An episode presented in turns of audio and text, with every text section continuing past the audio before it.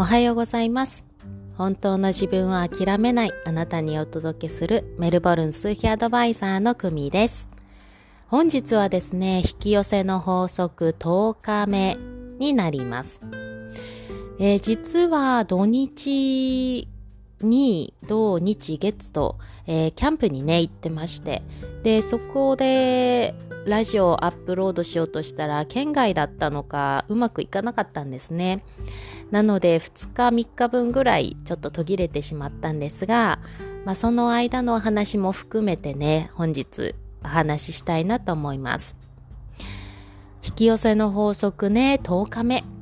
ということで、本当もう3分の1来ましたね。とりあえずね、30日間、皆さんと一緒に引き寄せの法則に意識を向けてみるっていうことをね、習慣づけられるように30日間してみようと思っています。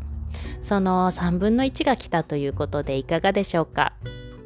私はですね、本当にね、今まで1日目から10日目まで、えー日々ねこんな感じで思ってますとか意識してますとか途中ねちょっと意識できなかったですとかいろいろあったんですが今回はね3日間、えーキャンプに行っていてでお友達家族とたくさんのねまあ4家族とかね5家族ぐらいたくさんのお友達とワイワイ賑やかに行っていたので先週も実はキャンプに行ってたんですがそのキャンプは家族だけのねこじんまりとした1泊2日だったんですけども今回は賑やかな2泊3日だったのでまたね全然ちょっとかあの違いましたね。何が一番違ったかっていうとお家に帰ってきてあのあって思ったのが引き寄せの法則この3日間できてなかったじゃないかっていうことに気づきました。なんでできなかったのかなっていうと今までね、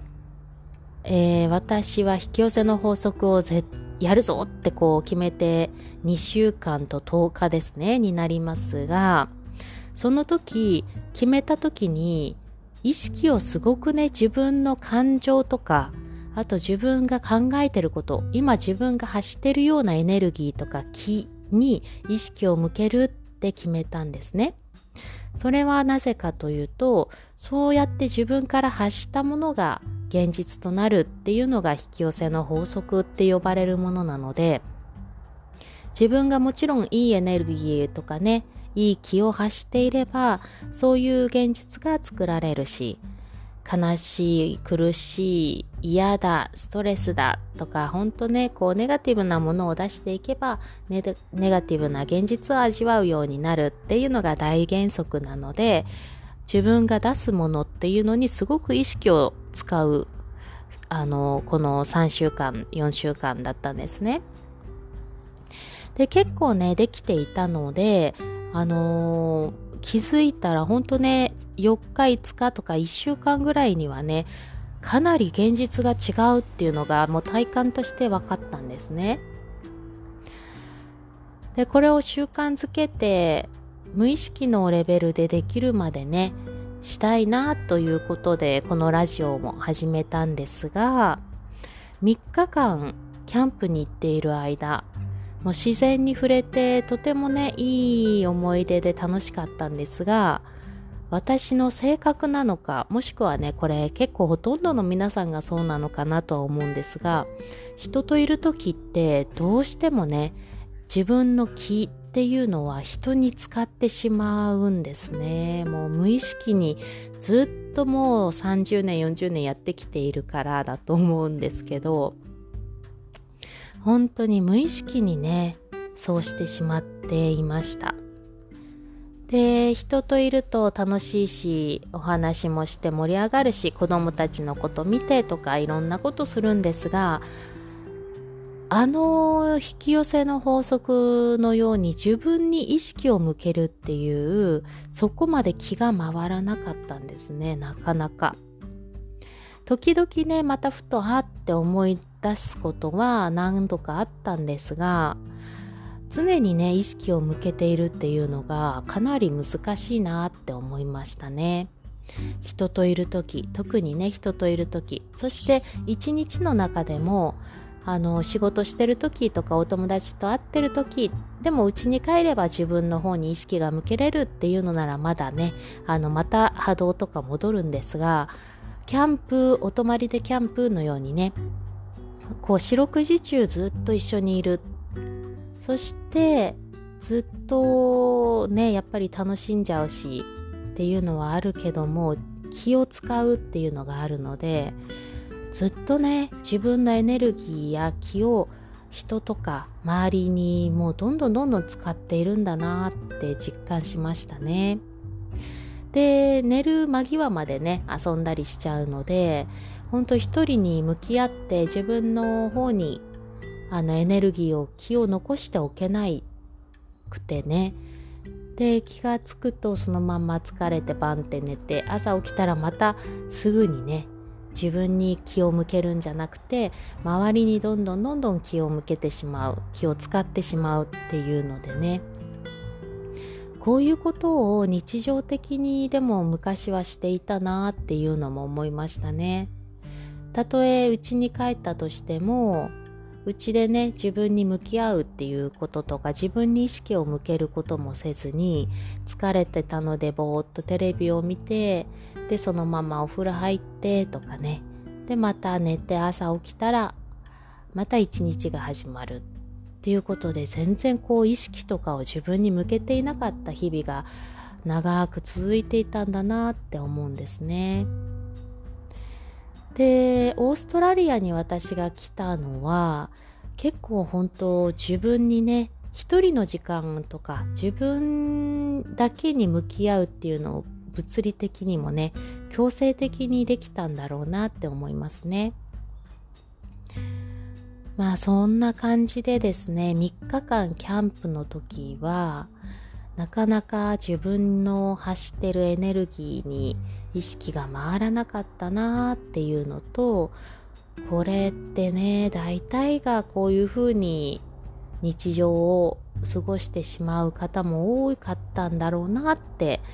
分かったしで私はどうやって自分に意識を向け直すのかっていうのはキャンプの時はできなかったんですが普段はだいたい、え、家事とかね仕事をしてる合間10分や20分っていう時の時間は自分の好きな動画とかをね YouTube で見たりするんですね。でその好きな動画はだいたいとてもリラックスしているものだったり、えー、自分のね波動が上がるなーって自分で感じるようなものばかりなんですね。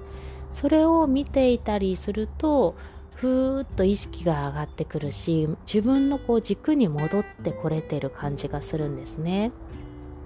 で面白いことにこう3日間ねキャンプの間はそういう時間もなかったのでそういう動画も全然見てなかったんですね。でお家に帰ってきてでキャンプのね掃除だ洗濯だって始めて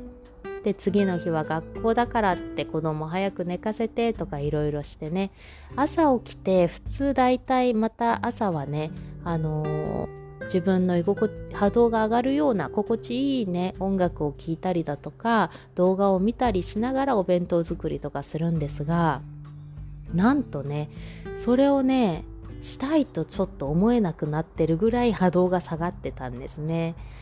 でいつもね聞いてて心地いいなと思うやつを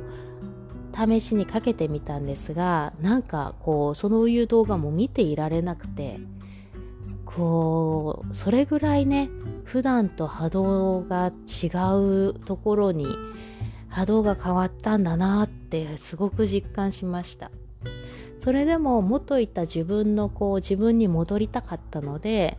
全然ねあのそういう動画心地いい普段だったら心地いいと思えるような動画を見ても頭に入ってこないしなんか逆にちょっとイライラしちゃうしみたいな感覚だったんですがそのまま流して聞いていたら、えー、まあ20分ぐらいかかりましたけど戻ってきましたね。なんか普段の落ち着いた穏やかな感じの心にね。いやだからねちょっとびっくりしましたね。普段はその落ち着いている動画だとかこう淡々とこう自分の波動が整うようなね音楽とか動画って聞いているととってもリラックスするし気も気分がいいんですがこういうのをあの全然こう心地よくないとかつまらないとか全然耳に入ってこないっていう人もたくさん周りにいたのでなんでかなって思ってたんですが今朝の私は分かりましたねそういう人たちの気持ちが。全然こうあの仏教みたいな動画みたいなねあの入ってこないしつまらないしなんかこう聞いてても気も心地よくもないわっていう気持ちがなんか今朝は分かっちゃいましたね。どっちがいいとか何がいいとかはねないんですが面白いものだなって思いました